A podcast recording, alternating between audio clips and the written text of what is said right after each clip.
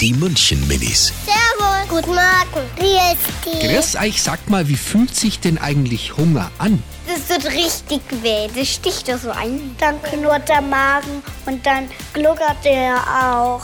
Und das hat man manchmal auch Bauchweh, wenn man Hunger hat.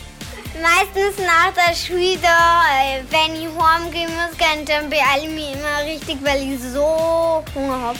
Die München-Minis. Jeden Morgen beim Wetterhuber und der Morgencrew um kurz vor halb sieben.